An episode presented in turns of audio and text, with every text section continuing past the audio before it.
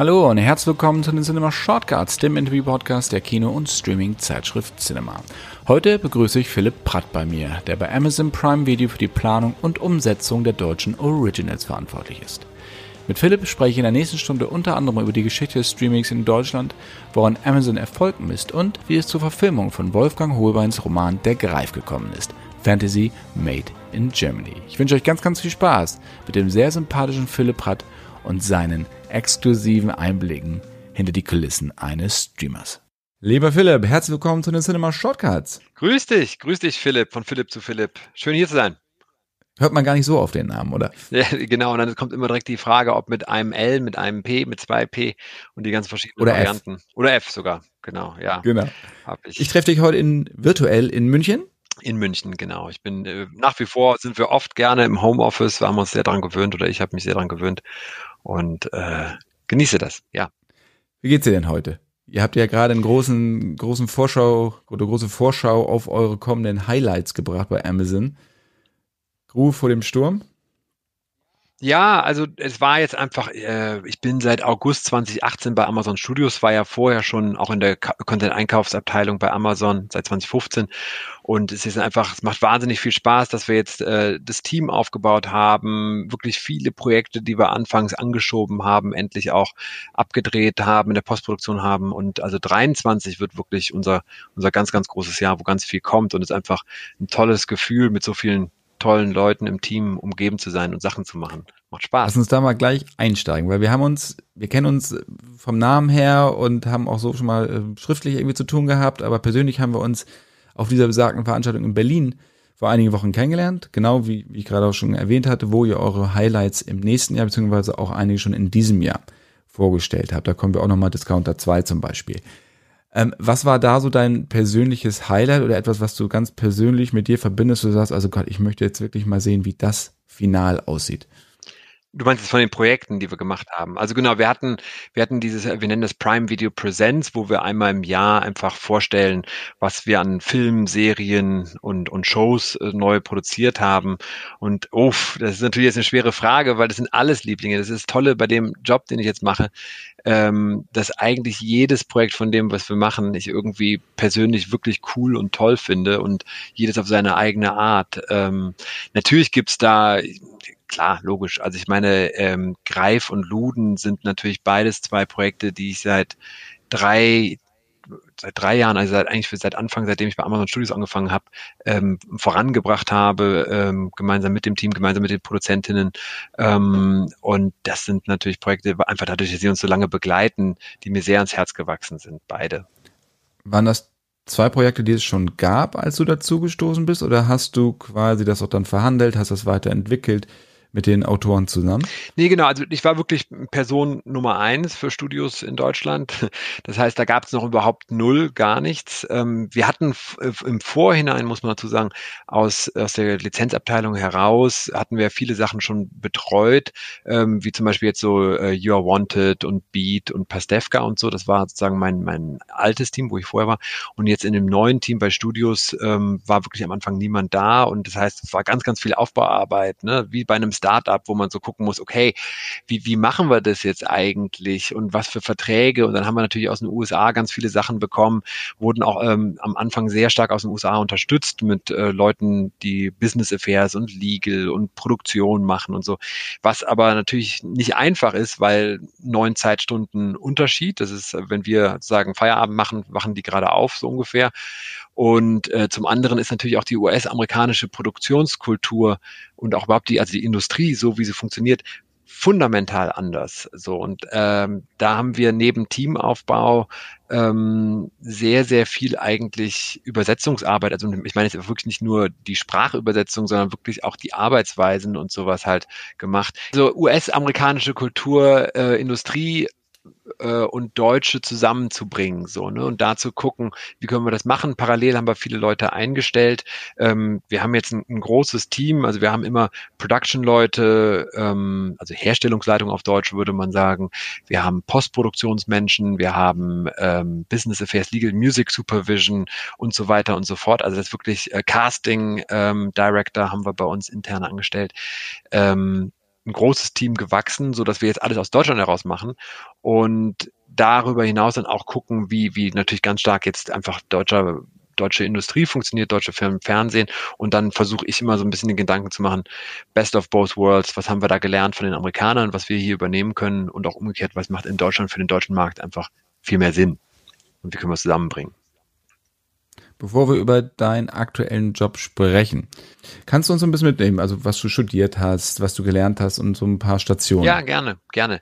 Also ich muss eigentlich wahrscheinlich, ich habe äh, jetzt nochmal mir auch den Podcast, von, äh, den du mit Sebastian Niemann gemacht hattest, äh, mir angehört und er hatte ja auch gesagt, äh, Star Wars war für ihn so ein prägendes Ereignis. Das war bei mir auch. Ähm, ähm, ich bin 80er Baujahr, also ein bisschen später. Ich habe es dann auf VHS damals geguckt, aber das war für mich wirklich so ein Moment ähm, Mitte der 80er Jahre, wo ich gesagt habe, boah, schon spannend, Film machen und so eine andere Welt und Fantasy und Sci-Fi und sowas so. Und das habe ich dann witzigerweise auch wirklich so weiterverfolgt, dass ich mit 16, 18, 19 immer wieder bei irgendwelchen, das war damals dann in Köln, ich komme ja aus Köln, eher ähm, TV-Reportagegeschichten oder so als Praktikant mitgearbeitet habe oder bei Fußballübertragungen mal im Ü-Wagen sitzen durfte und so. Und dann ab ähm, 2000 habe ich in den... Wo warst du da? Entschuldigung, beim WDR dann oder bei Produktionsfirmen? Genau, bei verschiedenen oder? kleineren Produktionsfirmen. Das war, ich glaube, die gibt's auch teilweise heute gar nicht mehr. Da äh, wirklich, wo heute MMC ist, ähm, Ossendorf, ähm, ähm, da gab es so verschiedene kleine Firmen, da hatte ich einfach dann Praktika gemacht, so ähm, TV-Firmen.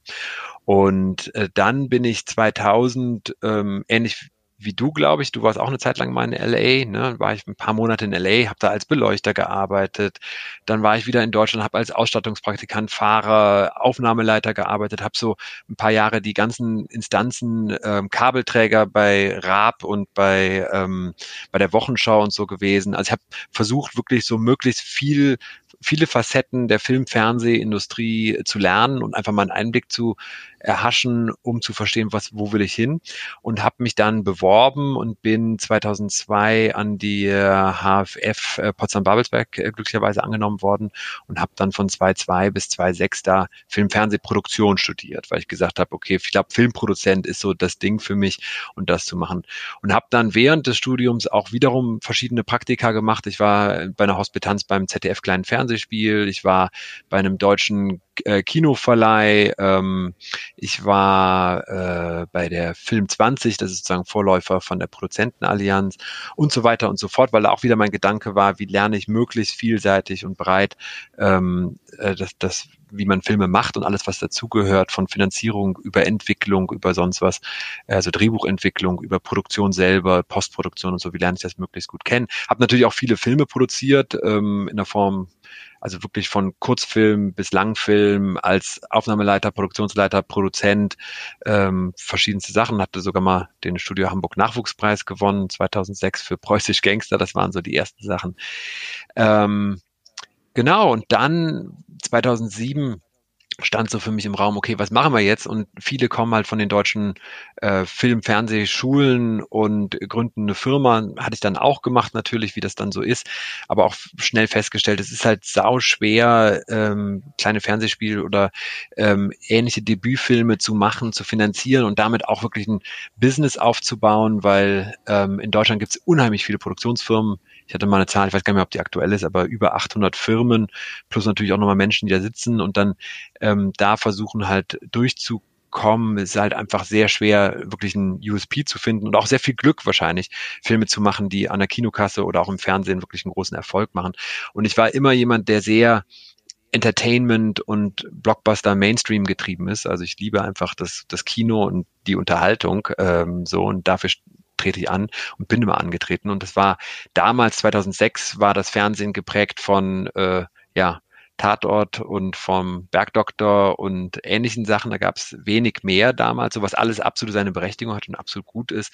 Aber ja, ist es im linearen TV ja immer noch eigentlich. Ja, ja, obwohl ja auch das ZDF jetzt den Schwarm macht und so. Also ich finde, da ist schon mehr Vielfalt reingekommen, auf jeden Fall, was auch wirklich dringend nötig ist, weil wir, was wir einfach in den letzten Jahren komplett verpasst haben, sind halt die jungen Menschen. Also ich bin mit US-amerikanischem Fernsehen und Film groß geworden und auch heute bei unseren Umfragen sehen wir immer wieder, wie schwierig es ist und auch wie groß die Reaktion Akzeptanz, also das Abwehrverhalten von jungen Menschen in Deutschland ist gegenüber dem deutschen Film. Ne? Da geht's dann ganz schnell, uh, da steht Förderung schon, oh, das kann ja nichts sein und deutsche Filme sind so und so und so.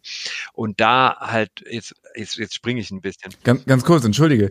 Das, sorry, weil das finde ich, finde ich sehr interessant, weil die Jungen kennen ja eigentlich dieses piefige deutsche Fernsehen, mit dem wir aufgewachsen sind, also in den 80ern, diese Serien, die kennen die ja gar nicht mehr, aber haben trotzdem noch dieses Bild im Kopf, ja. dass deutscher Film oder deutscher Fernsehfilm, dass das halt irgendwie bieder ist, dass das irgendwie anders aussieht, dass es langsam ist, keine also Ahnung. Also bei Amazon, wir sind sehr, wir sagen immer Customer Focused, also wir beschäftigen uns sehr damit, was wollen die Zuschauer sehen und wir hatten jetzt gerade vor ein paar Wochen, haben wir so eine Fokusgruppe gehabt, wo wir uns dann auch immer einfach Menschen anhören, die darüber sprechen. Wir wollen es halt möglichst gut verstehen und ein Kernpunkt ist wirklich immer wieder, dass gerade bei, bei jüngeren Menschen, also bei den unter 30 oder unter 40-Jährigen, ähm, schnell gesagt wird, hm, deutsche Sachen, äh, Drehbuch immer so ganz nette Idee und gut gewollt, aber irgendwas fehlt mir dann. Das war, hatte ich, war, ist echt prägend im Kopf geblieben.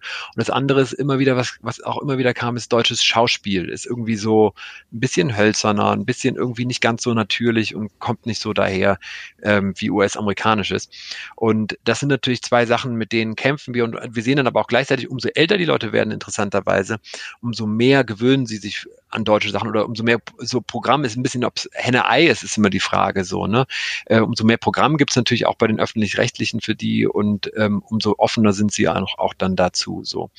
Und Wobei man ja sagen muss, mit den Amerikanern, ich meine, das spielen immer zwei Leute. Einmal der, der schauspielt und der andere, der synchronisiert. Ja.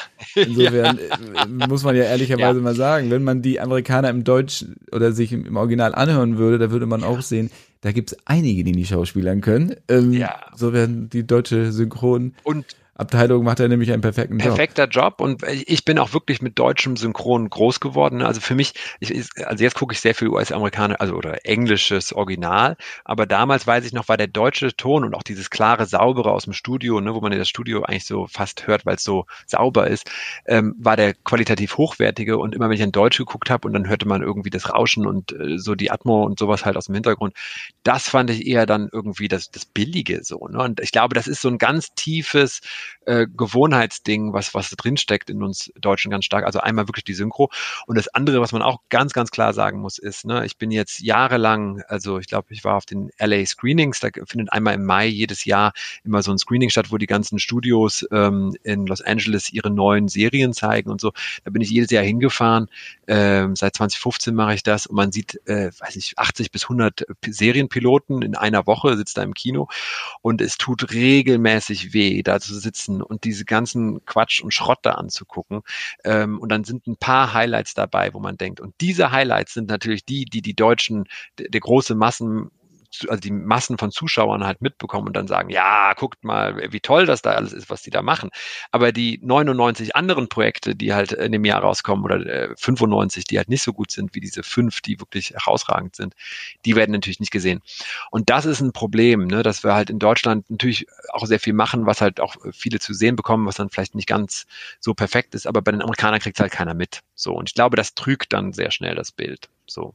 Plus dadurch, dass die Amerikaner natürlich einen globalen Markt bespielen und äh, das in, über Jahrzehnte hinweg ein System etabliert haben, was wirklich eine globale Auswertung und dadurch auch die gewissen Revenue Shares, also über die ganzen Steps hinweg, äh, Kino, ähm, DVD damals äh, oder VHS auch und dann äh, jetzt heutzutage TVOD, EST und, und so weiter, Fernseh-Zweitauswertung, Fernsehauswertung und so, halt natürlich sehr, sehr viel Geld reinspielt, wodurch halt auch sehr große Budgets möglich sind, die wir so nicht machen können.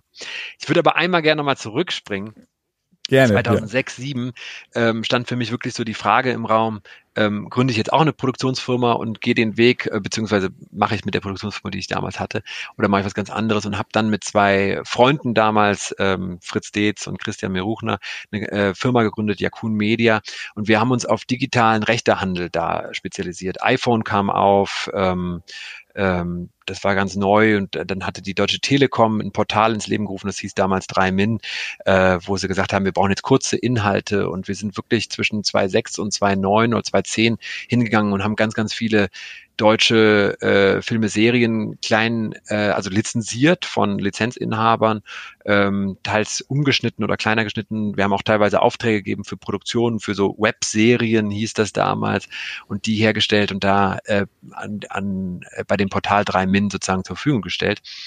Und dann parallel kam sozusagen schon das Vivendi, ähm, die kamen aus dem Klingeltonbereich. Damals gab es noch Yamba mit, mit schrecklichen, ganz kurzen Clips. Und so. Ich will mich nicht daran ja, erinnern ja. mit den Fröschen. Mit den Fröschen, genau, das war das mit den Fröschen. Und da hatte Vivendi dann überlegt, okay, was ist dann Next Step? Das wäre dann ja wirklich auch Filmserie äh, über digital zur Verfügung gestellt. Ähm, 2008, 2009, da hörte man in Deutschland schon so, oh, in den USA gibt's was, Netflix hier.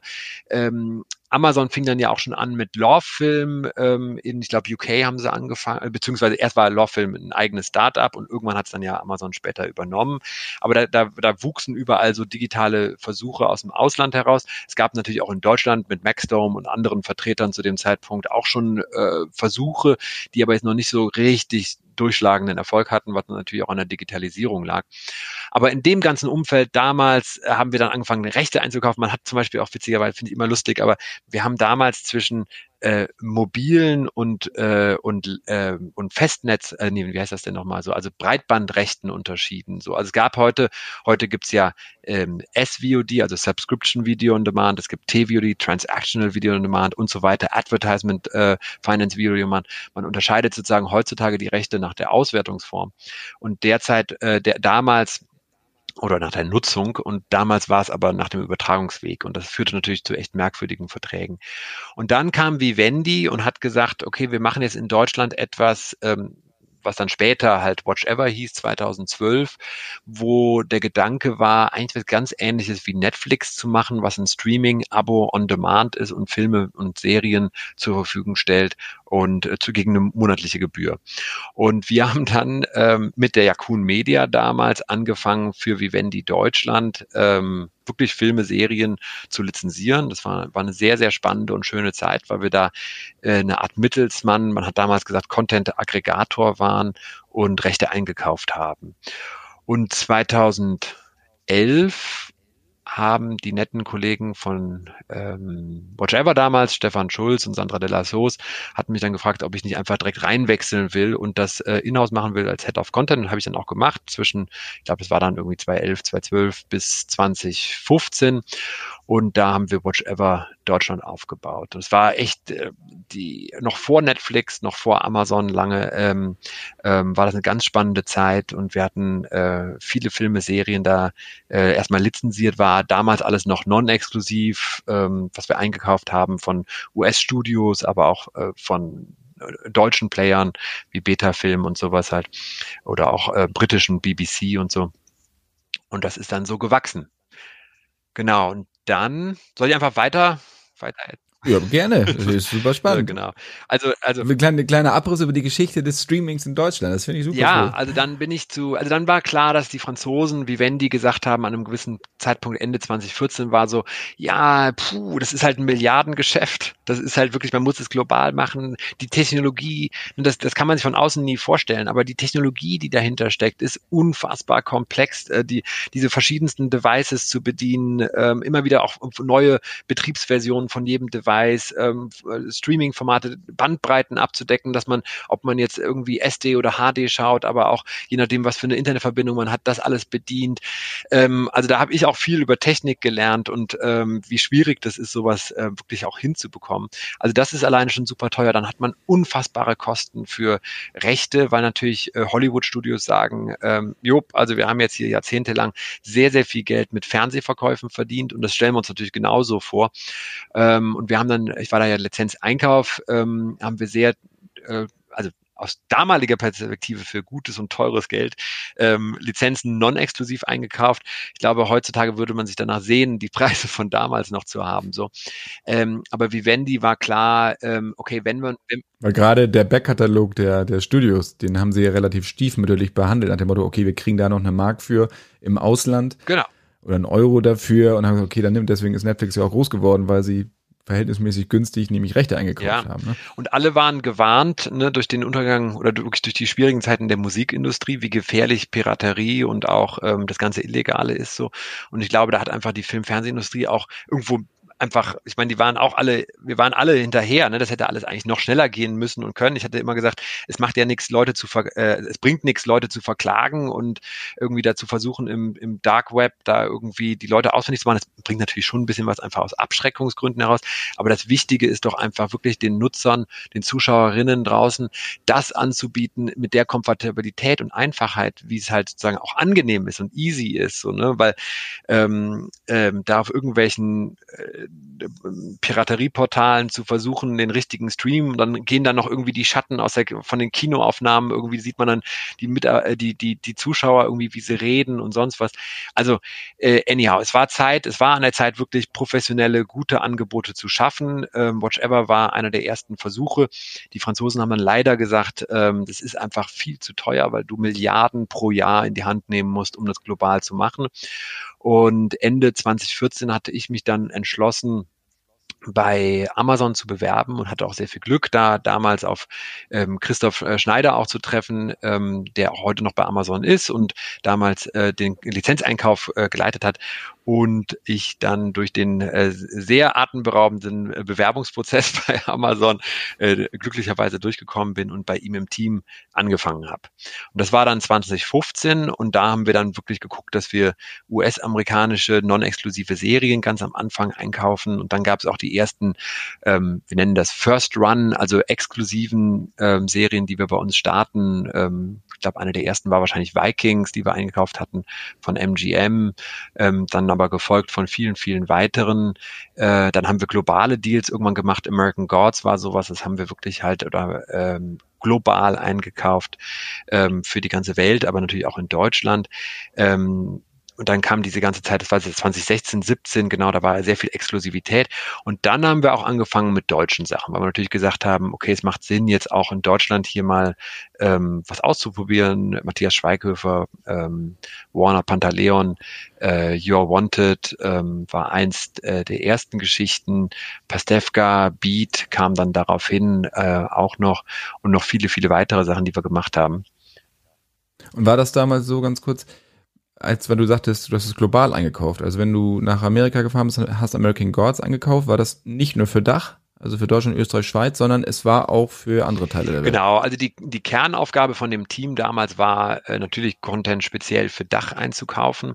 Aber bei Amazon ist es wie ein, wie, es ist verrückt, ne, wenn ich jetzt sage, es ist wie ein Startup, aber es wächst halt ganz, ganz viel. Also damals gab es, es gab kein Channels, ne? Wir haben ja jetzt ein Channels-Angebot, es gab kein, ähm, gab, gab keinen Sport, es gab ähm, etc. Und so war es halt in der Lizenzeinkauf, war es halt auch. Es gab damals kein, ähm, also war alles erst nicht exklusiv für Dach so ungefähr ungefähr oder für mehrere Territorien. Und dann gab es halt die Möglichkeit plötzlich halt zu sagen, okay, warum kaufen wir jetzt nicht? Das war äh, von Fremantle damals ein Projekt, äh, American Gods, was die eingekauft haben in den USA, äh, was die hergestellt haben und in den USA produziert haben. Und da gab es einfach die Möglichkeit, das global zu kaufen. Und da, da es noch kein globales äh, Licensing-Team gab, das gibt's jetzt inzwischen, haben wir halt gesagt, okay, dann machen wir das halt aus Deutschland heraus, aber für alle. So war natürlich ein Riesendeal, auch super, super aufregend, äh, sowas zu verhandeln. Ähm, genau, und war auch ein Riesenerfolg.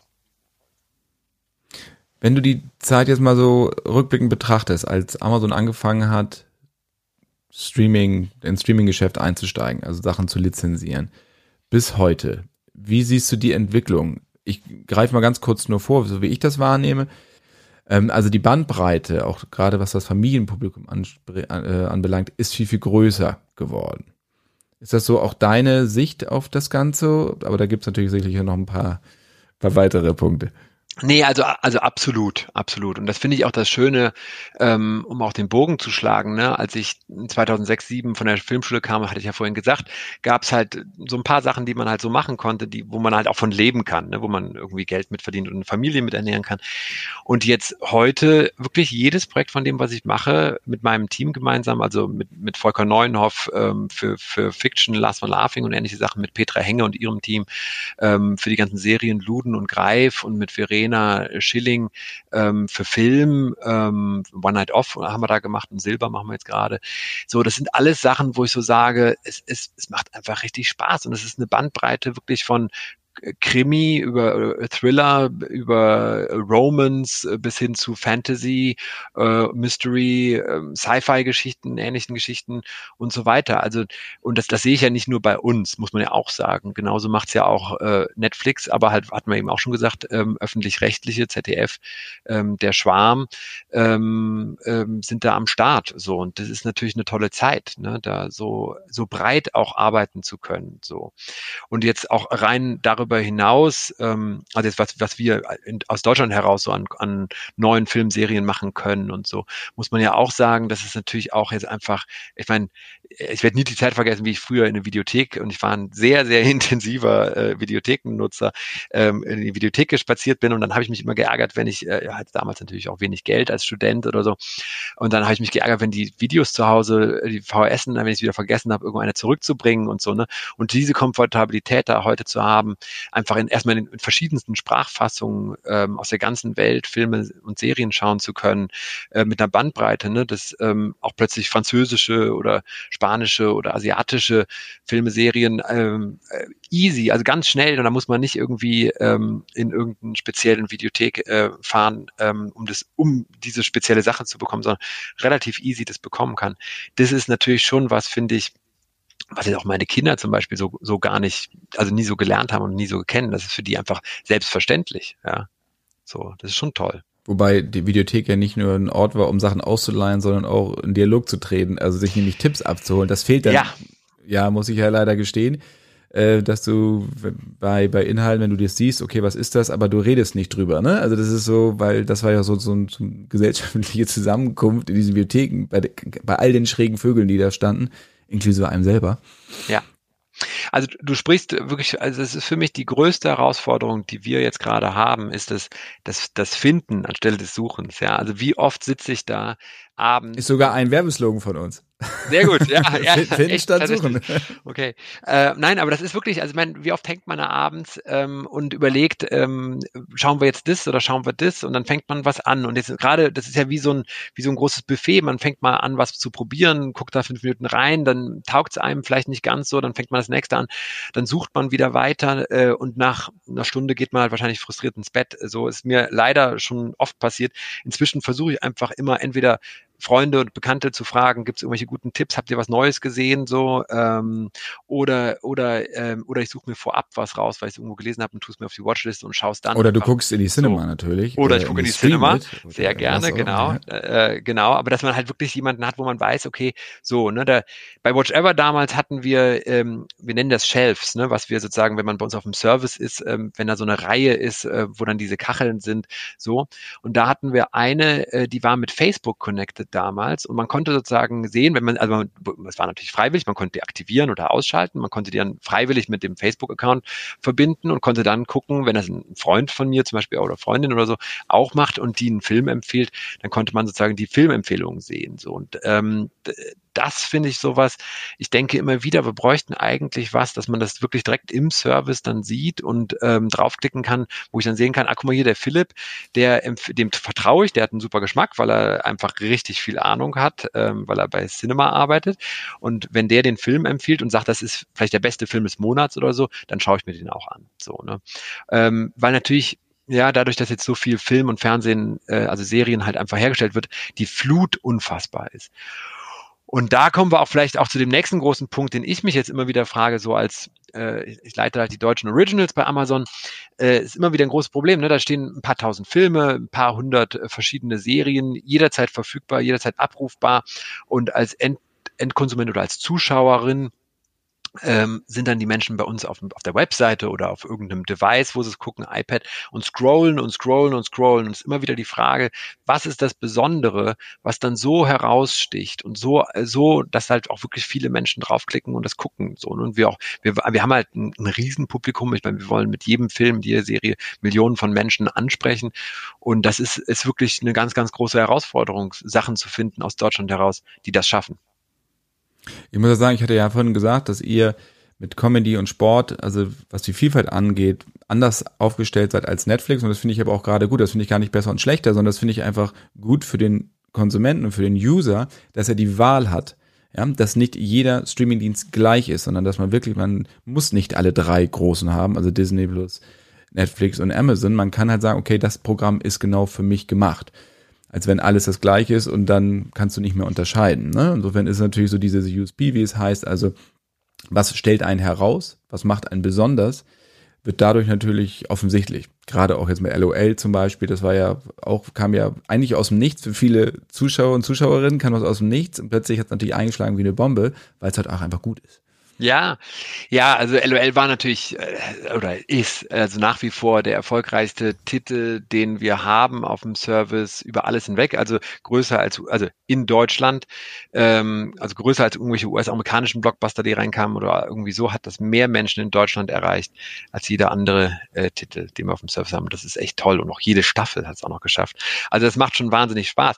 Äh, insbesondere wenn man ähm, im Hinterkopf behält, dass natürlich, also das ist ja ein japanisches Format und ich habe das damals angeguckt und dachte, das kann man nicht machen in Deutschland. Das ist irgendwie, war ganz merkwürdig, also was äh, ganz andere Kultur auch da, wie die Japaner halt äh, so, eine, so eine Show aufbauen und so. Und ähm, nach und nach, wir haben es dann noch in Mexiko gemacht, wo es dann aber auch ein Riesenhit wurde. In Japan war es ein Riesenhit. Habe ich natürlich gesagt, okay, dann, dann müssen wir es halt in Deutschland auch machen. Und dann haben wir überlegt, okay, wen, wen kann man da fragen? Und ähm, wir hatten verschiedenste Namen durchüberlegt und das immer wieder auch verworfen und dann hatten wir irgendwann, irgendwann hatte ich gesagt, nee, wir müssen daraus Family Entertainment machen, so. Und wir müssen das breit machen, dass das halt nicht dieses, in anderen Ländern ist das doch manchmal etwas sehr anrüchig, sage ich mal, so bis hin zu wirklich grenzwertig. Äh, kann ich nur empfehlen, mal Dokumente, das ist die japanische Version, äh, zu schauen und da mal vielleicht eine der fortgeschrittenen Staffeln vier, fünf mal reinzugucken. Da sieht man, teils doch äh, merkwürdige, interessante Sachen. Ähm, aber ähm, das war der Gedanke, das Family zu machen und dann haben wir, ähm, haben wir also mit Otto Steiner damals ähm, von der Konstantin Entertainment ähm, Bully angesprochen, weil er natürlich eigentlich für mich, er steht für Comedy, er steht für Kino, er steht für TV, ähm, ähm, also Bully Parade, ne, TV-Shows, er steht eigentlich so für alles rundherum und er spricht halt auch einfach wirklich von ganz klein bis ganz ähm, alt alle an und auch Männlein und Weiblein in Deutschland gleichermaßen. Also äh, habe ich mich damals, haben wir uns sehr gefreut, ähm, ähm, dass er da Interesse dran hat. Er sagte natürlich auch zuerst so irgendwie, äh, Otto, was ist das hier, diese japanische Version und so und so und da hat er ganz ähnliche Gedanken. Ähm, das können wir doch so nicht machen, müssen wir ganz anders machen. Das haben wir dann auch gesagt, klar, machen wir es ganz anders so. Und das war so der, der, der Startschuss. Ähm, und ähm, also wir hatten lange, lange vorher auch schon, also seit 2018, 19 überlegt, äh, non-fiktionale Sachen zu machen. Ähm, und das war aber das erste große, wirklich erfolgreiche Ding, was wir da gemacht haben. Ähm, neben natürlich anderen Sachen jetzt im, im also vielleicht, vielleicht gehen wir mal so, so Sektion für Sektion durch, ne? wenn ich mal kurz überlege. Wir hatten natürlich auch noch dann ähm, im non-fiktionalen Bereich merken wir, was total gut funktioniert, äh, ist alles immer wenn wir irgendwie eine bekannte Persönlichkeit haben oder halt auch einen, Sportverein, also jetzt äh, Dortmund, ne, haben wir gemacht, Inside Dortmund. Ähm, ähm, wir haben auch ähm, die Bayern-Doku gemacht, ähm, Behind the Legend. Wir haben ähm, Schweinsteiger gemacht und so. Also das sind einfach ganz klare Zielgruppen, wo wir wissen, da erreichen wir Fans mit und da können wir nochmal einen Einblick geben, so wie es halt die klassische Fußballreportage nicht schafft. Das haben wir jetzt auch weiter noch ausgeweitet auf, auf Musik mit Apache, äh, kürzlich ja jetzt gestartet gestartet im September, war wirklich auch ein Riesenerfolg, weil Apache ist für mich ist so ein, für die jetzt, die, die ihn nicht kennen, aber finde ich wirklich einen fantastischen deutschen äh, Musik-Rap-Künstler, ähm, der so eine Art ähm, 80er Jahre Disco mixt mit deutschem, deutschem Rap äh, auf eine ganz besondere Art und Weise und auch sehr, sehr, sehr smart das macht und innerhalb von ein paar Jahren wirklich ein Riesenphänomen geworden ist. Über 200 Milliarden Abrufe, also wirklich auf, in der Liga von Helene Fischer und Ähnlichen so. Ähm, und da haben wir halt so eine Doku, Doku-Follow gemacht, die auch wirklich eingeschlagen ist, die ich auch jedem ans Herz legen kann, weil sie nicht nur für Deutsch-Rap-Fans äh, interessant ist, sondern weil es einfach ähm, eine ganz interessante Doku ist über Menschen, die das Herz am rechten Fleck haben und aus nicht den besten ähm, Startvoraussetzungen äh, kommen, aber wirklich nach ganz oben es geschafft haben und trotzdem dabei am Boden bleiben. Also so und und so weiter und so fort. Wir haben noch One Mike Stand und Celebrity Hunted im non-fiktionalen Bereich gemacht. Und gucken da auch jetzt gerade immer weiter. Wir haben ja einen exklusiven Deal ähm, mit äh, Teddy Tecklebrand geschlossen, den ich auch für einen der größten und fantastischen äh, deutschen Entertainer, Schauspieler, Comedians halte, die es da so gibt. Und der hat mich in Last One Laughing so umgehauen, dass ich einfach gesagt habe, okay, da müssen wir mehr draus machen. Und da arbeiten wir jetzt auch an ganz vielen Ideen nach One Mike Stand. Was können wir noch mit ihm machen? Und äh, auch mit dieser Vielfalt, die er bietet. Der kann tanzen, er kann, äh, er macht Musik, er ist aber auch Comedian Comedian, Entertainer. Also rundherum ähm, sind wir da am überlegen, auch im, im Schauspielbereich, Film, Fernsehen, also Serienbereich, was mit ihm zu machen. Also da entsteht gerade sehr viel ähm, im non-fiktionalen Bereich dann halt, also genau, neben Jan Ulrich haben wir natürlich All or Nothing. Also wir begleiten die deutsche Nationalmannschaft jetzt auf dem Weg nach Katar ähm, zur Weltmeisterschaft. Hansi Flick und das gesamte Team sehr, sehr eng und es ist natürlich eine Wette, wo wir hoffen, dass wir ähm, sehr, sehr weit kommen, auch äh, dass das Team, dass, äh, dass wir die Meisterschaft äh, nach Hause bringen, die Weltmeisterschaft nach Hause bringen und wir dann natürlich aber auch äh, hinter den Kulissen da sehr viel mitnehmen können äh, an den Geschehnissen, die so auf dem Fernsehbildschirm während der WM nicht zu sehen sind. So. Also das ist ein sehr vielfältiger Bereich. Wir denken auch weiterhin noch äh, an, an Music-Shows, Competition-Shows, Reality. Wir sind an, an Dating-Gedanken dran, Cooking-Shows und so weiter und so fort. Äh, Weekly ist immer wieder was, was ich überlege, ob man mal ein wöchentliches Format macht oder so. Also der non-fiktionale Bereich ist für mich inzwischen ein ganz, ganz breites Spektrum, ähm, geleitet ja von Volker Neuenhoff, der bei mir da ähm, die Leitung da für den Bereich nimmt, ähm, wo wir uns noch eine große Spielwiese sehen. Und das fällt ja, was da ja auffällt, entschuldige, ist ja, dass es wirklich sehr auf Familie zugeschnitten ist. Ähm, das ist im fiktionalen Bereich ist es ja ähnlich. Ihr habt natürlich, ihr habt auch Thriller-Serien, da kommt ja eine Sebastian Fitzek ähm, Adaption, der Greif Fantasy ist aber ja auch ein Familienstoff von Wolfgang Hohlbein, da können wir gerne gleich nochmal drüber sprechen, bin ich nämlich sehr gespannt drauf. Discounter ist ein bisschen bisschen raffer, sage ich mal. Ich jetzt auch die zweite Staffel gesehen, die die ersten Folgen, habe ich, hab ich abgefeiert, finde ich fantastisch.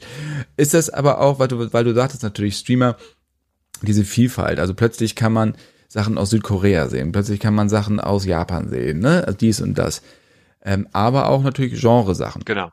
Weil Sachen, die in Deutschland fürs Kino gar nicht produziert werden sind ja, dafür sind Streamer natürlich toll, weil die Sachen da kommen oder einfach auch die Lizenzen eingekauft werden. Geht ihr auch in diese Richtung auch noch weiter oder ist das jetzt erstmal der Fokus auf das Familien? Programm. Also wenn man die, die Amazon-DNA, sage ich immer gerne mal, äh, im Detail versteht, also wo wir herkommen, dann ist es natürlich so, dass Jeff Bezos äh, im Jahr 1997 sich überlegt hat, äh, The Everything Store. So, ne, das war immer der, der Kernausgang. Also der hat ja nur mit Büchern angefangen, weil er gesagt hat, das ist, was ich am einfachsten verschicken kann. Aber seine Idee war schon immer alles, ne, also breites, möglichst breite Selektion an äh, Ware anzubieten über digital. So.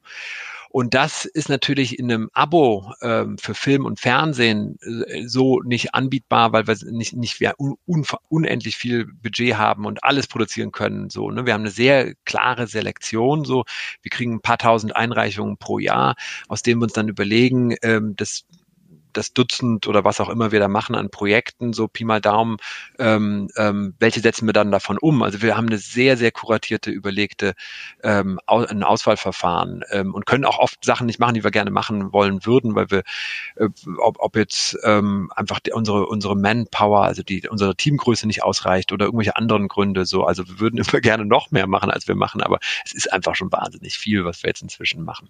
So, aber zurück zu dem Punkt aufgrund dieser DNA ist natürlich der Punkt, dass wir jetzt nicht so ein spezielles äh, Programm haben, wie jetzt, ich sag mal ganz klar, so ein D-Max oder ein Six, also für äh, Frauen oder für Männer oder, oder so und so, sondern wir sagen eigentlich absichtlich, wir wollen wirklich ein breites Programmspektrum an, anbieten und dann gucken wir uns an, was, was kommt von unseren US-amerikanischen Kollegen oder auch von unseren europäischen oder auch lateinamerikanischen und Japan äh, asiatischen Kollegen rein an Programmen in den nächsten Jahren. Und was können wir aus Deutschland heraus bieten, was äh, in erster Linie immer den deutschen Markt anspricht. Das ist die Kernaufgabe für mich so ähm, wirklich halt herausragende Unterhaltung äh, für Deutschland zu machen. So. Und wenn das darüber hinaus dann, weil es ja auch mit einem Klick ist war ja noch nie so einfach, wirklich die Welt zu erreichen, ähm, wirklich auch für die ganze Welt interessant ist, dann ist es natürlich super so. Ne? Also ich sage immer gerne, herausragende Unterhaltung für Deutschland und die Welt. So. Und Unterhaltung ist auch wirklich der Kern. Also wir sagen halt, der, der der, der rote Faden, der sich durchzieht durch alle unsere Sachen, muss immer sein, dass es wirklich ähm, für die Zukunft jetzt ähm, Entertainment ist. Und wir wollen ähm, wirklich große Massen an Menschen erreichen und viele, also ich finde sowas wie bei Last One Laughing, was wir da geschafft haben, wo ich jetzt beim, beim Bäcker stehe und merke in der Reihe neben mir, da, da unterhält sich ein, ein, ein Rentner mit einem, äh, mit einem Nachbarn über Last One Laughing. Das ist doch das, was ich toll finde oder wo unfassbar viele Menschen gesagt haben, ey, das hat das erste Mal, meine, meine Tochter guckt eigentlich immer auf dem iPad in ihrem Zimmer und meine Frau guckt immer ähm, ähm, irgendwie am Arbeitsplatz und ich gucke in der Küche beim Kochen so ungefähr. Hat die ganze Familie zusammengebracht und alle haben gemeinsam geguckt. Und das ist doch das, was wirklich Spaß macht. Also wenn man merkt, dass man mit dem, was man macht, gerade in dieser schwierigen Zeit, die wir haben, so viele Menschen einfach äh, bespaßt. Es ist ja auch so, ihr habt ja mit The Boys zum Beispiel, habt ihr natürlich auch was, was jetzt nicht für Kinder geeignet ist, sondern was auf jeden Fall ein harter, also hart ist, so von, von der Splatter-Szene her. Also da gibt's ja auch Abwechslung. Oder jetzt aktuell finde ich eine ganz tolle Serie Prisma, äh, eine italienische Serie, die ich wirklich jedem nur empfehlen kann, so eine Coming-of-Age-Geschichte, die ist äh, sehr entschleunigt erzählt, so für eigentlich, aber wirklich, die geht tief nahe und ist jetzt auch keine Familienunterhaltung, sondern es ist dann für Teenager. Und Familienunterhaltung meinte ich aber auch nicht despektierlich gemeint. Sondern ja. wie du sagst, es ist ja auch toll, wenn wirklich von bis und sich das angucken wie LOL und vor allen Dingen dann zusammen mal gucken und nicht drei iPads auf dem Sofa. Ne? Ja, genau. Also, und, also, wenn wir jetzt vielleicht bei Serien gerade sind, weil du jetzt auch äh, Prisma und Co. erwähnst und The Boys, ähm, da ist natürlich auch immer, also es gilt natürlich grundsätzlich, ich denke eigentlich immer in zwei Richtungen. Das eine ist wirklich halt die, die eierlegende Wollmilchsau, also das Projekt, was wirklich jeden abholen kann, äh, Männlein, Weiblein, alt, jung und so. Ähm, wir nennen das bei uns, wir haben ja so einen Begriff äh, Vorquad, ne, weil wir sagen, vier Quadranten decken wir damit ab. So, das ist natürlich was, wo wir sagen, das ist immer sehr, sehr teuer, aufwendig und riesengroß, aber es muss auch so besonders sein, dass dann wirklich heraussticht. So. Und die andere Denkrichtung ist natürlich die, wo wir dann sagen, okay, das ist jetzt mehr äh, targeted, also mehr zielgerichtet, wo bestimmte Zielgruppen haben, jetzt sowas vielleicht für wie, wie Discounter als Beispiel, ne, wo du sagst, okay, das ist wirklich schon, schon echt schräg und einfach speziell, es ist fantastisch geworden, hat auch einen, einen wahnsinnigen Run hingelegt, ist relativ klein eingestartet, äh, war ja auch wirklich so ein, so ein Experiment, so ein, so ein Pflänzlein, was wir gewagt haben und hat sich dann innerhalb von kürzester Zeit, also wirklich auch über Mund-zu-Mund-Propaganda zu einem echten Hit bei uns entwickelt, so, ne, und auch durch die Altersklassen hinweg weg inzwischen so. Und das ist natürlich dann sowas ganz Tolles, wenn man mal ähm, sowas auch so mit, mit ausprobieren kann und mal wagen kann. Und ähm, ähm, das hat auch äh, hier mein, mein, Kollege Jonathan Schöller ähm, betreut ähm, und auch Christoph Schneider. Und das ist natürlich was, wo, wo ähm, ja, einfach super viele Menschen dann plötzlich auf was Neues aufmerksam geworden sind, was es so vorher auch noch nicht gegeben hat. So, ne, so was ganz Eigenes. Und da kann ich auch noch einen Podcast empfehlen, nämlich Marie Bloching mit der einer der Darstellerinnen habe ich mal vor einiger Zeit einen Podcast gemacht, in diesem Jahr. Die Nummer weiß ich nicht, müsstet ihr mal googeln, beziehungsweise in der Playlist von Shortcuts runtergehen. Das ist ein sehr schönes Gespräch, weil sie auch viel zu erzählen hat. Die ist ja noch sehr jung. Werde ich reinhören. Wer ich auch sehr empfehlen kann, äh, sind natürlich hier die, die kleinen Brüder, ne? die, ähm, die, die Autoren, genau, die Beltons. Also äh, absolut für einen Podcast empfehlenswert mal einzuladen. Ähm, ähm, so, also das ist wirklich natürlich eine totale Überraschung auch gewesen, ähm, aber also wirklich ein toller Hit. So, ähm, genau, und damit kommen wir ja eigentlich auch ähm, äh, genau zu den Serien. Also die Serien bei uns jetzt äh, 2023, Luden, Greif und Therapie, da starten wir so drei, was ich wirklich als Signature-Shows für uns äh, betrachten würde. Große High-End-Serien äh, mit Luden, also ein Zuhälterkartell, im weitesten inspiriert ähm, von den GmbHs und Luden, die Unwesen in den 70er, 80er Jahren auf der Reeperbahn getrieben haben. Der sogenannten Nutella-Bande damals. Der Nutella Nutella-Bande, GmbH und Nutella-Bande, ja. Ähm, sehr ähm, ist wirklich fantastisch geworden. Ähm, wir haben da bei Luden haben wir mit einem US-amerikanischen ähm, Consulting Producer gearbeitet, ähm, ähm, Stephen Schiff, der The Americans gemacht hat, der gemeinsam mit dem deutschen Writers Room, ähm, angeführt von Raphael Parente, äh, von der äh, neuen Super, ähm, die das erarbeitet haben und in einem ganz, ganz intensiven Prozess über eine lange Zeit hinweg, also über ein halbes Jahr, Jahr oder sowas, glaube ich, im, im Endeffekt, wirklich immer wieder jede Folge überarbeitet haben, auf Englisch übersetzt haben, in die USA geschickt haben, Feedback reingeholt haben und so weiter und so fort. Und daraufhin kam dann immer Episode für Episode da wirklich ähm, ähm, Scripts zusammen, wo ich echt sagen muss, mit Abstand wirklich so das Beste, die besten Scripts, die ich gelesen habe. Äh, und ich lese relativ viele Scripts in Deutschland äh, seit langem. Also wirklich sehr, sehr, sehr gut. Und da freue ich mich sehr drauf. Werden wir Anfang nächsten Jahres bei uns starten. Dann haben wir den Greif, ähm, ähm, von der Wiedemann und Berg, äh, Quirinberg kam damals zu uns mit Erol Jeselkaya und Sebastian Marker, ähm, jetzt auch schon wieder, ich weiß gar nicht mehr, 20, Anfang 2019 wahrscheinlich oder sowas, sehr lange her. Und hat mal gesagt, Wolfgang Hohlbein, das ist, äh, die waren absolute äh, Jugendfans ähm, äh, von Sebastian, gibt's auch immer so ein, so ein T-Shirt, wo er als irgendwie Teenager da steht mit so ähm, ähm, der Greif äh, drauf.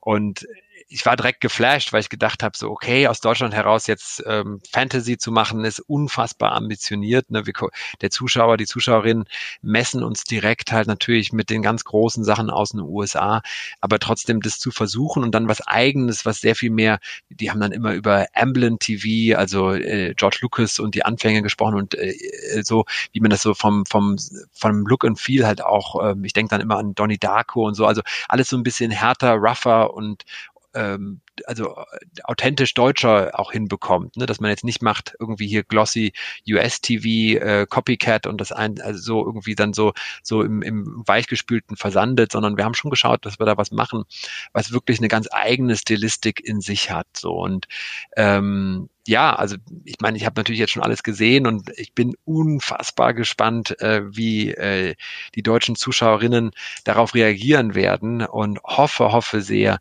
dass das wirklich auch einschlägt wie eine Bombe und ein Riesenhit wird. Und ich glaube, wir haben alles getan, um das möglich zu machen und ähm, die Voraussetzungen sind da.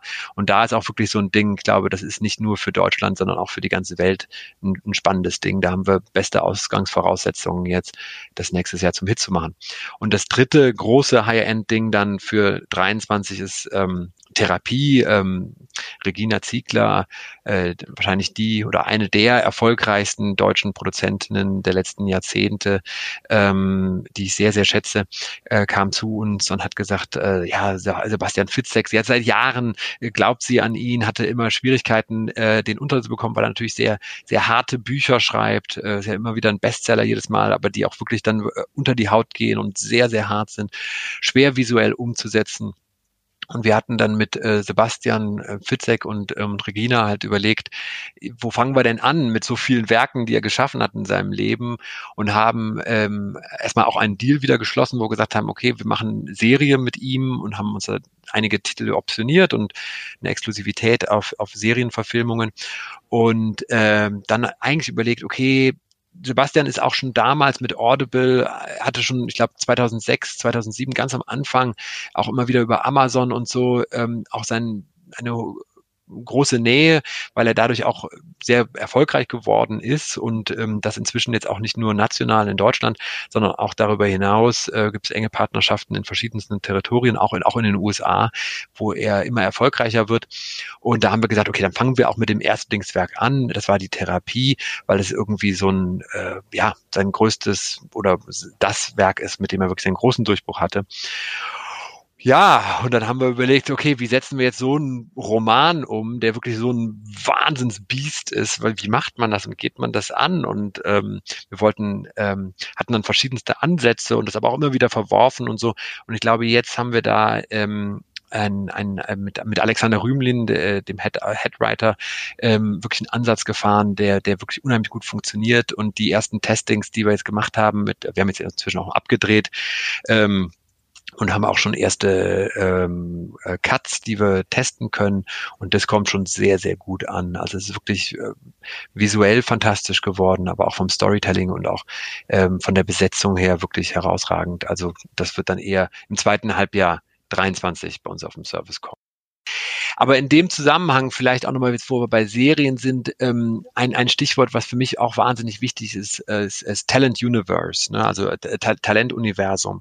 Ich finde, wir haben in Deutschland auch ähm, äh, ein großes Problem. Wir haben nicht genug ähm, große Kinostars, also äh, die, die, die es da gibt, ne? die ähm, äh, Matthias Schweighöfer, Elias Barek, äh, Till Schweiger, Bully Herbig, Harpe Kerkeling und so, aber die ähm, äh, Anke Engelke äh, und, und noch einige mehr sicherlich, ähm, aber das ist wahrscheinlich ein halbes bis ein Dutzend, die wirklich groß sind und auch an der Kinokasse wirklich, wirklich ziehen. Und das ist was, was ich mit meinem Team auch sehr, sehr stark angehe, zu überlegen, wie können wir neues, neues Talent aufbauen und groß machen oder aber auch ähm, bestehende Talente und die auch schon groß sind und große Reichweite haben, noch größer machen. So. Habt ihr jetzt von Wir Kinder vom Bahnhof Zoo da habt ihr genau. welche, genau. Also ähm, genau, Philipp, du hast vollkommen recht. Also ähm, bei ähm, Wir Kinder vom Bahnhof zu hatten wir ein fantastisches Ensemble an tollen, tollen jungen, jungen neuen Darstellerinnen, die man so noch nicht gesehen hatte oder äh, wenig zumindest gesehen hatte. Ähm, und da äh, sind uns besonders auch aufgefallen äh, Jeremias Meyer und Lea Drinder, die wir jetzt beide bei beim Greif in der Hauptrolle haben. Wir hatten aber auch genauso Jana McKinn natürlich mit einer fantastischen Performance. Die haben wir jetzt bei bei Silber bei einem bei einem Film, bei einer Bestseller-Verfilmung, die wir gerade machen, ähm, besetzt. Aber auch von anderen Projekten, äh, Bibi und Tina zum Beispiel, ähm, Harriet Herbig Matten haben wir bei Save Me jetzt dabei. Ähm, also das ist so ne oder so wie auch bei bei Teddy hatte ich eben schon genannt, bei Last One Laughing ähm, mitgemacht hat und jetzt One Mic Stand und wir viele weitere Sachen mit ihm planen. So, ähm, wir haben da so ein, wir nennen das Talent Testing, wo wir halt immer wieder schauen, ähm, wie, ähm, wie viele Menschen in Deutschland bestimmte Persönlichkeiten, Schauspielerinnen, Schauspieler äh, kennen, wo wir halt dann auch wirklich nachverfolgen können und sehen können, bei einem, bei einem Teddy ist wirklich ein signifikantes äh, Wachstum in der Bekanntheit, ähm, vermutlich auch oder zu einem großen Teil wahrscheinlich, ich weiß es nicht genau, aber durch Last One Laughing äh, geschehen. Also wir haben wirklich jetzt inzwischen die Power, ähm, da Stars zu bilden. So, ne? Und das ist für mich eine Kernfrage, neben den bestehenden Leuten, mit denen wir gerne, gerne arbeiten, die ich alle fantastisch finde, ähm, aber wirklich auch noch neue Gesichter aufzubauen. Ich würde ganz kurz noch einmal kurz zum Greif zurückkommen, weil da hattest du gesagt, dass es halt einfach unglaublich schwer ist, Fantasy Made in Germany zu machen, weil halt natürlich mit Game of Thrones oder jetzt aktuell Game of Thrones oder House of the Dragon oder aktuell bei euch die Ringe der Macht verglichen wird. Wie unterscheidet man sich jetzt oder wie unterscheidet sich der Greif von dem, was du gesehen hast? Ähm, die Postproduktion läuft ja sicherlich noch, aber von dem, was du gesehen hast, von den amerikanischen, ich nenne das jetzt mal Vorbildern oder amerikanischen mhm. Formaten. Ja, also das ist natürlich auch eine Kernfrage, mit der habe ich mich auch sehr, sehr viel im Zusammenhang mit dem Greif beschäftigt. Ähm, weil natürlich immer dieses Risiko da ist, dass du irgendwas machst, was halt irgendwie was versucht sein zu wollen, was aber nicht so ist. Deswegen haben wir uns immer ganz, ganz bewusst dazu entschieden zu sagen, ähm, also zu, gemeinsam mit den ganzen Kreativen, ähm, dass wir was machen, ähm, was, was halt wirklich eigen und auch, auch deutsch im Kern ist. Also wir können mit dem Budget, wir haben ein sehr, sehr gutes Budget für deutsche Verhältnisse, aber wir haben natürlich nicht äh, eine halbe Milliarde bis eine Milliarde jetzt ähm, so. Da können wir einfach nicht mit, mitmachen. So. Das heißt, der Kern ist, es spielt in den 90er Jahren, es spielt in Deutschland, man wird, äh, wenn er, äh, man wird viel wiedererkennen. Äh, Walkman, äh, Musik aus den 90ern, äh, was damals so große Hits, Sachen, mit denen ich groß geworden bin. Ne? Ich bin mit Metallica, Nirvana und ähnlichen Sachen groß geworden. So, ähm, ähm, das, das wird ein Thema sein in der Serie. So, dann beim Look haben wir sehr stark daran gearbeitet, halt wirklich eher so ein, ich würde es eher Donnie Darko-artige äh, einen Ansatz zu finden, der rougher ist, der, der, der dreckiger ist, der, der einfach äh, urbaner ist und und so, also nicht nicht nicht fein und äh, äh sauber gewaschen. Wir haben sehr wenig mit CGI, wir haben absichtlich mit Prosthetics gearbeitet. Also unsere, wir haben ja so verschiedene Steinwesen da drin, so Creatures. Ähm, und das war auch von ähm, Doghouse, also von den ähm, Creatives, ähm, Erol und Sebastian immer und auch André, ein ganz, ganz, äh, ganz, ganz großer Wunsch von Anfang an zu sagen, nee, wir wollen, dass es nicht dieses ähm, weichgewaschene CGI-Feeling hat, sondern wirklich halt ähm, realistisch oder, oder hart aussieht in sich so. Und natürlich haben wir auch ganz viel VFX da drin, aber wir haben halt auch mit diesen Prosthetics gearbeitet, äh, sehr, sehr viel. So. Und da haben wir, oder davon bin ich eigentlich überzeugt, dass wir eine Chance haben, damit ähm, wirklich so ein, dem auch ein eigenes Herzen einzuhauchen.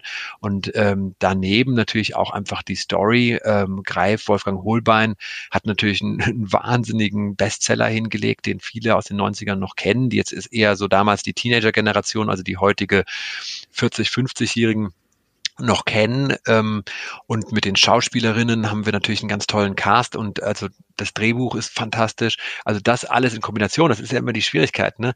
Also das, das Grundbaustein von, von jedem Film, jeder Serie ist immer ein fantastisches Drehbuch. Und das ein fantastisches Drehbuch ist einfach unfassbar schwer zu schreiben. Und es gibt da viele, ähm, habe hier einige stehen, aber Blake Snyder und Sid Field und äh, John York und Robert McKee. Also es gibt natürlich da viele Grundsätze, die oft auch auf Aristoteles zurückgehen, äh, wie ein Film aufgebaut sein soll und so. Aber das dann in der Umsetzung zu machen, ähm, erlebe ich einfach am eigenen Leib jeden Tag. ist einfach, ist einfach wirklich, wirklich schwer schwer. Und dann darüber hinaus kommen die ganzen Gewerke zusammen, Kostüm, Kamera, ähm, Schauspiel, ähm, ähm, Szenenbild etc. etc. Und nur wenn jedes von diesen kleinen Bauteilen sozusagen wirklich auch wirklich gut zusammenspielt. Musik finde ich wahnsinnig wichtig. Ton. Ton ist für mich immer so eigentlich ähm, fast wie ein zweiter Hauptdarsteller, so weil weil einfach wenn der Ton schlecht ist oder auch die Mischung und dann und auch die Musik, dann funktioniert das Ganze in sich nicht und der Zuschauer, die Zuschauerin weiß dann nie so genau, ja irgendwas hat nicht gepasst oder so, aber äh, so das heißt ja, da einfach auch, auch unsere deutschen äh, Produzenten, Produzentinnen zu vertrauen und ganz eng zusammenzuarbeiten und immer wieder zu gucken, ähm, wie können wir wirklich diese hohe ähm, wir haben ja so Leadership Principles. Eins davon ist bei Amazon ist Insist on High Standards, ja, zu gucken, dass wir wirklich halt höchste Qualität abliefern aus den Rahmenbedingungen, die wir haben in Deutschland, um wirklich auf Weltklasse-Niveau mitzuspielen. Das ist das Ziel. Super, Philipp. Jetzt lassen uns aber nochmal über Filme sprechen.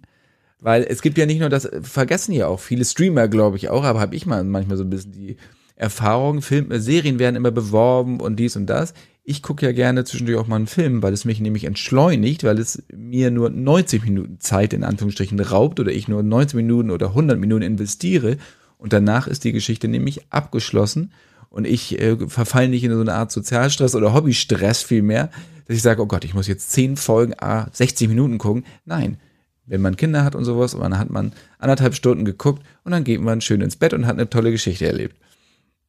Ja, genau. Also Film, Film ist ja auch, ist das, womit ich groß geworden bin und angetreten bin. Äh, ich liebe das Kino. Also insofern ist auch, auch, auch, auch Film ist, ist wirklich eine, eine Leidenschaft von mir, ganz einfach. Und da, ähm, da arbeiten wir sehr stark, also mit Verena Schilling äh, bei mir im Team Head of, of Movies Deutschland, ähm, daran wirklich Sachen zu finden, äh, die auch wieder herausstechen. So. Und äh, wir haben angefangen mit, mit One Night Off, das war unser erstes deutsches Original mit Emilio Sacraia in der Hauptrolle und ähm, war einfach eine gute, lustige, unterhaltsame ähm, Popcorn-Comedy. Und jetzt haben wir gerade bekannt gegeben, dass wir von Kerstin Gier äh, die Trilogie ähm, Silber verfilmen. Ähm, machen wir zusammen mit der ähm, Konstantin-Film und äh, haben jetzt gerade, sind gerade noch mitten in den Dreharbeiten. Ist auch ein Riesenwerk. Das hat auch wieder sehr viel, ist eine Art wie soll ich das erklären? Äh, Riverdale meets Inception, so. Also ähm, das ist das ist sehr weit auseinander. ja, ja, ja, genau, genau. Zwei deutsche Schwestern äh, ähm, reisen mit ihr oder äh, ziehen nach London um mit ihrer Mutter ähm, und äh, in der Schule da stellen sie fest, dass andere Jungs, äh, die da in der Schule sind, etwas über sie wissen, also über sie, über die Hauptdarstellerin weiß, was sie eigentlich gar nicht wissen können, was aber aus ihren Träumen kommt, so. Und es dreht sich um Lucy luzides Träumen und die Erfahrungen, was die dann in dem Traum da so machen und so. Und es ist wirklich ein, ein, ein fantastisches Buch. Ähm, und umso mehr bin ich gespannt, wie es jetzt in der Umsetzung wird. Äh, Helena Hufnagel. Ähm, und ähm, das ist natürlich was, was wir weiter ausbauen wollen. Also im Filmbereich zu gucken was finden wir an Stoffen, ob jetzt äh, auch, auch ähm, historische Themen können da immer wieder was sein oder halt Sachen, die auf einer großen, äh, auf einem Bestseller basieren oder die wirklich so eine Idee haben, die, die, also Filme, die, die so herausragend sind, dass die deutschen Zuschauer sagen, muss ich gucken, das muss ich mir angucken. Das ist nochmal die ganz besondere Herausforderung, weil bei uns natürlich einfach äh, hunderte, tausende von Filmen stehen und da was zu gucken, was, das, das wird nochmal, da bin ich sehr gespannt drauf. Also da arbeiten wir sehr, gerade sehr, sehr intensiv dran. Was suchst du in einem Stoff, der, damit er dich interessiert? Ja, ähm, ja, also das ist äh, auch eine super Frage. Also es, es muss, was, was für mich jetzt in den paar Jahren und äh, den, den zahlreichen Projekten, die wir gemacht haben, das, das Wichtigste ist, dass wir im Kern eine Frage stellen oder ein Thema haben, was mit großer Menge an Deutschen resoniert. So, ne? Also bei Wir Kinder vom Bahnhof Zoo, ähm, zum Beispiel für mich persönlich auch ein ganz wichtiges Thema, haben wir mit Oliver Berben und der Konstantin ähm, umgesetzt. Ähm, das, was mich direkt angesprochen hat, ist natürlich, dass in unserer Wohlstandsgesellschaft ähm, Drogen einfach äh, omnipräsent sind, in der Jugend von sehr, sehr vielen Menschen, auch meiner Jugend, durchaus ein Thema waren ähm, und ich auch selber Menschen erfahren habe, die äh, nicht mit Drogen umgehen konnten und ähm, irgendwann mal auf der Strecke geblieben sind. Und diese Frage, ne, was, was, was, was, was, was heißt das für unsere Gesellschaft und äh, Umgang mit Drogen und was läuft da in unserer Gesellschaft schief, ist natürlich was, ähm, wo du einfach mal wirklich viele Menschen mit erreichst, die, die das tagtäglich umtreibt und auch bewegt, ähm, im positiven und auch im negativen Sinne. Am Anfang sind Drogen äh, wahrscheinlich einfach sehr schön und so sind wir ja auch eingestiegen und dann äh, spätestens ab Episode 4 merkt man halt bei Wikinger vom Bahnhof Zoo, was für eine brutale, gnadenlose Härte diese dreckigen Drogen doch äh, mit sich bringen. So. Und das ist schon das, äh, das was ich suche. Also äh, für die Zukunft, ähm, ja, wir gehen sehr, sehr viel mehr natürlich auf entertainige Stoffe, breitere, unterhaltendere Stoffe, aber immer wieder zu gucken, ähm, gibt es da ein Thema, was deutsche deutsche Zuschauerinnen wirklich im Herzen anspricht und erreicht. Weil wir haben viel Geld ähm, in Produktion gesteckt, äh, wir haben viel Geld auch in Marketing gesteckt oder wir haben auch gute, gute Budgets in beiden Bereichen, aber ähm, das, das reicht halt nicht so. Ähm, und das kann in jedem Genre sein. Ne? Wir sind für alles offen. Wir sind für, für von Comedy angefangen, über Dramedy, über ähm, Drama bis hin zu Mystery, Horror ähm, und sowas halt. Also ich, ich fände selbst Sachen wie ähm, ein Squid Game, was ja äh, die Kollegen von Netflix da gemacht haben, fände ich auch spannend. Findet man Themen aus Deutschland heraus. Ne? Also bei Squid Game ähm, dreht sich ja auch wiederum halt um die Frage, ähm, äh, die Schere wird immer breiter, Armut und äh, Superreiche und, äh, und so. Da steht ein ganz gesellschaftlich wirklich relevantes Thema dahinter, ist auf eine sehr harte, konsequente Weise, Art und Weise dann umgesetzt. So. Aber ähm, so, also bis hin zu solchen Themen bin ich eigentlich offen für alles. Ihr habt jetzt so viele Formate auf eurer Plattform, aber wie messt ihr denn den Erfolg dieser Formate? Genau, also wir, wir, wir sehen natürlich jetzt nicht, wer sitzt wirklich vor dem Fernseher und schaut. Das heißt, eine gewisse äh, Blackbox ist es für uns dann immer noch doch noch so. Aber wir können natürlich auf einer anonymen Accountbasis schon schauen, wie viele äh, Haushalte in Deutschland äh, schauen eine gewisse Show, die bei uns auf dem Service ist. Also das messen wir in Prozent, wo wir gucken, so und so viel Prozent von den Menschen, die aktiv sind, haben auch diesen Film, diese Serie, diese Show geguckt. So, das ist eine. Dann zum anderen können wir sehen, ähm, wie viele melden sich neu an an und klicken dann zum ersten Mal auf ein Projekt. Das rechnen wir dann diesem Projekt als Neustart zu sozusagen. Und das dritte und wohl jetzt aus meiner Perspektive auch das natürlich das Wichtigste ist, wir nennen das Completion Rate, also wie viele Menschen schauen äh, Episode 1 bis X oder halt auch ähm, den Film wirklich durch, weil wir dann halt auch wissen, neben den Ratings, die wir auf dem Service haben, die teils doch sehr polarisierend sind und das gar nicht so widerspiegeln, weil es wirklich nur ein ganz, ganz kleiner Prozentsatz ist von den Menschen, die da wirklich schauen. Aber an der Completion Rate können wir dann halt halt sehen, kommt das gut an, was wir da gemacht haben oder halt auch nicht. Aber das sind die drei wichtigen Bereiche, die wir uns angucken. Philipp, vielen, vielen Dank. Ja, dank dir. Das ein wirklich spannender Einblick in die Arbeit eines Streamers, auch gerade so am Anfang der Abriss über die Geschichte, wie du angefangen hast. Erinnern sich wahrscheinlich viele gar nicht mehr, wie das denn damals war. Und ich wünsche viel, viel, viel, viel Glück für die ganzen Projekte. Discounter zum Beispiel ist ja schon Mitte November schon abrufbar das, wie gesagt, kann ich nur jedem empfehlen. Genau, dann kommt noch äh, Sachertorte, kommt auch noch, äh, eine wunderschöne romantische äh, Romance-Film.